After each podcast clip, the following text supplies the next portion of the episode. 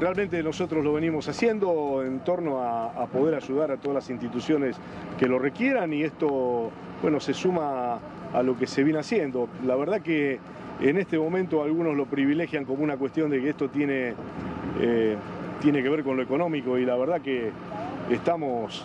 eh, trabajando eh, las 24 horas del día para ayudar a, a los, en el caso mío, a las 24 localidades que requieren de alimentos. Estamos buscando precios de alimentos para poder armar la mayor cantidad de bolsones posibles, eh, de poder ayudar a donde no llegó eh, desarrollo social, a que los SANCO tengan los medicamentos.